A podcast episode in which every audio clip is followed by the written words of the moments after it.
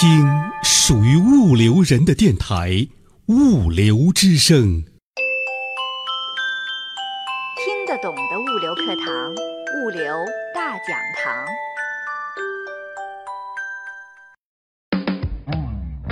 听众朋友们，大家好，我是周佳。听得懂的物流课堂，物流大讲堂继续开讲。我们知道，物流外包是一个可以提高物资流通速度、节省物流费用和减少在途资金积压的有效手段。今天的物流大讲堂主题就是关于物流外包的话题。先请出本期讲师。物流之声的听众朋友们，大家好，我是德国法布劳格物流咨询公司中国区总经理张云。在多年物流咨询的工作中，有机会深度了解到德国、美国和中国在运输、物流和供应链领域的前沿技术和应用案例，希望能与大家一同分享。非常感谢张云讲师再次来到我们物流大讲堂。现如今，物流外包已经成为了许多企业一项有价值的战略，但任何物流职能的外包都需要认真计划、实施和管理。这里面有哪些关键点呢？话不多说，张云讲师马上开讲。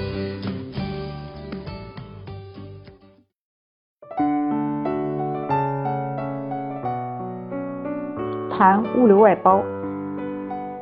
专注和专业才能精益。一、国外经验，欧洲物流的发展。二十世纪七十年代是欧洲经济的快速发展时期。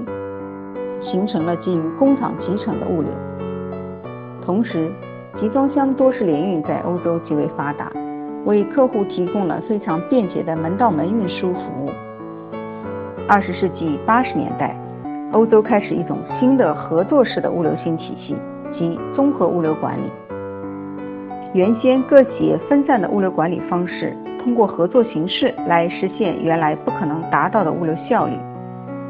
创造的成果由参与的企业共同分享。二十世纪九十年代，欧洲一些跨国公司纷纷在国外，特别是在劳动力比较低廉的亚洲地区建立生产基地。欧洲物流企业也开始逐步建立全球化物流网络。同时，基于互联网和电子商务的电商物流正在欧洲兴起，以满足客户越来越苛刻的物流需求。物流服务包括从原材料到产成品销售整个流通过程。很多厂商开始集中精力搞生产或产品技术更新，而将繁琐的运输、仓储、包装、清关、分拨、配送等业务交给第三方物流企业来做。合同物流得以迅速发展，市场总值超过七百一十亿欧元。欧洲各国有关业界和政府已形成共识。将现代物流发展水平作为评价一个国家综合国力的重要指标和标志。日本是一九五六年全面引进现代物流管理理念，大力进行本国物流现代化建设。物流政策是物流发展的基础。一九九七年，日本政府出台了第一份物流政策文件及综合物流施政大纲，提出在二零零一年前各相关政府部门协调一致。共同完成三大目标：一、提供亚太地区最方便且有魅力的服务；二、降低物流成本，使其不妨碍产业的竞争力；三、减低环境的负荷。其目的就是要进一步推动物流业的发展，保持其在国际竞争中的地位。二零零二年十二月，日本国会通过《结构改革特别区域法》。而实施国际物流特区构想是其重要内容之一。日本在2006年的产业再造计划中，又将物流产业作为重点投资领域。日本物流业是随着现代科技和市场的发展、市场机制的完善以及制造企业和客户的要求不断变化而发展起来的。传统物流在不断向现代化意义上的物流转变，其主要内涵包括了运输的合理化。仓储的自动化、包装的标准化、装卸的机械化、加工配送的一体化、信息管理的网络化等等。从物流活动主体构成的形态来看，日本的物流运作正在朝专业化方向发展。很多制造型企业将物流的职能从其生产职能中剥离出来，成立专业子公司，或者通过第三方物流企业来提供专门的物流服务。日本物流产业的规模约为三千一百亿欧元，占日本国内生产总值百分之八点六。合同物流方面，市场总值达到一百九十亿欧元，合同物流市场规模还以每年百分之九的速度增长。二、提高我国制造业竞争力，必须发展现代物流。我国入世以后，制造业的竞争更趋激烈，产品面临着更大的市场压力。应对市场的挑战，增强产品的竞争力，需要我们在产、供、销各个环节上努力降低成本。提高效率，增强服务。作为贯穿企业活动一体化的物流体系，及时进行有效的整合发展，在企业内部快速形成现代物流经营理念，加快传统储运作业向现代物流转变，有效降低物流总成本，提高物流服务水平，既是制造业企业在新形势下对其物流系统的要求。也是制造业各物流作业单位自身发展的迫切要求，所以制造企业要提高竞争力、增强物流服务能力是当务之急。要发展现代物流，必须对传统下的储运系统进行整合和改造，以提升物流的服务水平和资产的利用水平，加强现有仓储、运输工具等的组织与整合，鼓励企业通过资产重组和功能整合。用活用好现有物流设施，调动物流系统的积极性，多渠道适当筹措资金，对现有物流设施进行改造，提高现有物流设施的技术水平，走内涵式发展道路。同时，防止出现新的重复建设，造成资产闲置和浪费。第三方物流提供商是提供多种物流服务的外部服务供应商，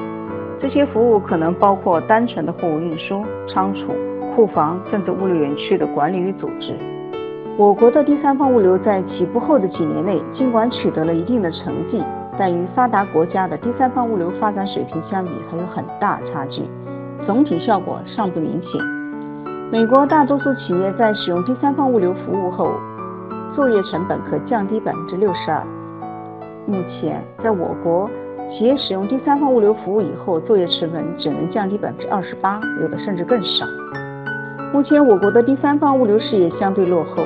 主要是因为在物流领域思想观念上的滞后。长期以来，我们所接受的经济理论重生产轻流通，认为生产过程是增值的，而流通过程则不创造任何价值。在我们规划企业、安排生产、建设项目，甚至签订合同时，把物流的过程都忽略不计。有时候最终发现，由于物流的问题而吃了大亏，赔了本，才领悟到物流不可轻视。同时，我国企业受小农经济思想影响，总希望小而全、大而全，大大小小的企业都有自己的物流部门。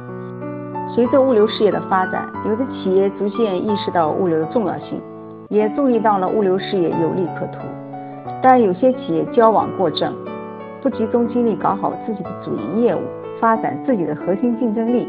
而将物流也纳入自身的营业范围。如果把抓物流的精力放在自身的主营业务上，可能效益更好。这种行为也影响了第三方物流的发展，影响了社会的总效率优化。在这一点上，国内的企业要向国外跨国企业学习，把自己擅长的业务做强做精，将不擅长的物流业务交给第三方物流处理。而随着物流热的兴起，第三方物流得到长足发展，数量不断增加，涌现出许多物流企业。但从行业整体看，企业规模不大，服务水平不高，第三方物流还只停留在某一个层面或某一个环节上，没有实现从原材料供给到商品销售整个供应链的全程服务，还没有形成真正意义上的网络服务。我国的第三方物流在发展过程中，存在的主要问题有：物流观念落后，自办物流现象突出。由于对物流作为第三利润源的错误认识和受大而全、小而全的观念影响，许多生产或商业企业既怕失去对采购和销售的控制权，又怕额外利润被别的企业赚去，都自建物流系统，不愿向外寻求物流服务。条块分割严重，企业规模偏小，大多数第三方物流企业是计划经济时期商业物资、粮食运输等部门储运企业转运而来，条块分割严重。企业缺乏整合集约化经营优势不明显，规模效益难以实现。物流渠道不畅，经营网络不合理，有点无网。第三方物流企业之间，企业与客户之间缺乏合作，货源不足。传统仓储业、运输业能力过剩，造成浪费。另一方面，信息技术落后，物流企业和客户不能充分共享信息资源，没有结成相互依赖的伙伴关系。服务功能不全，大多数物流企业只能提供单向或分段的物流服务，物流功能主要停留在存储、运输和城市配送上，相关的包装、加工、配货等增值服务不多，不能形成完整的物流供应链。在采用第三方物流的需求企业中，有百分之二十三的生产企业和百分之七的商业企业对第三方的物流服务不满意。物流人才匮乏，设施落后，管理水平较低。我国物流业还处在起步阶段，高等教育和职业教育尚未跟上，人才缺乏，素质不高，物流设施设备落后老化，机械化、自动化程度不高，不符合客户特定要求。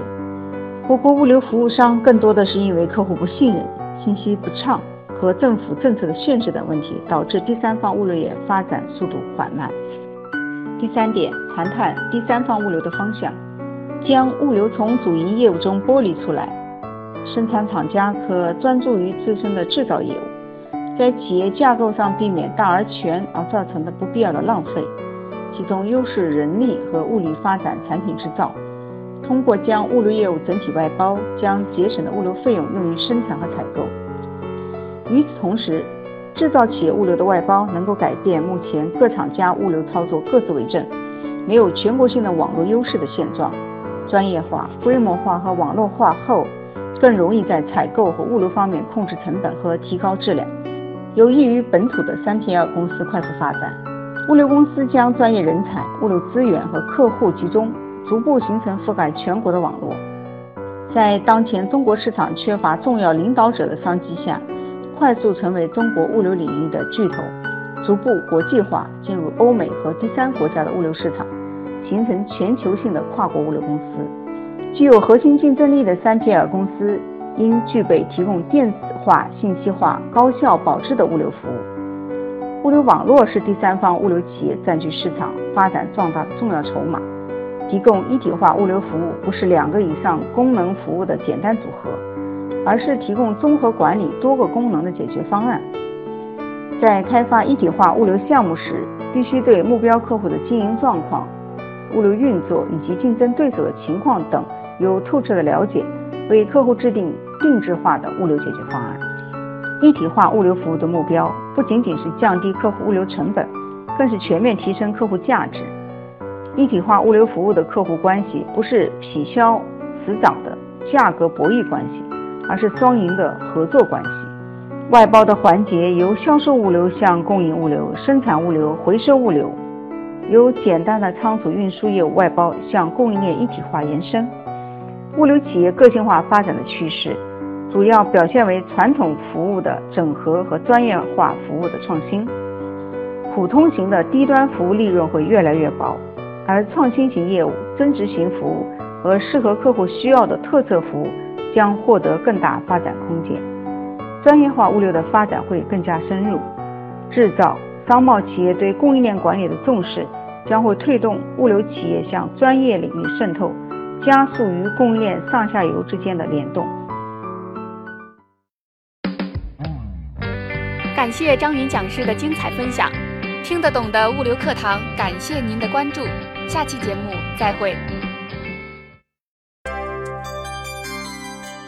倾听物流人自己的网络电台《物流之声》，您可以下载手机 APP 喜马拉雅或荔枝 FM，搜索电台《物流之声》，下载您喜欢的专辑，想听就听。还可以语音回复微信公众号“物流文化”，或将自己的声音文件或文字稿件发送至电子邮箱 cctv 五六 com at 幺二六点 com。审验通过的投稿就可以在物流之声发布了。物流之声，感谢您的收听，再见。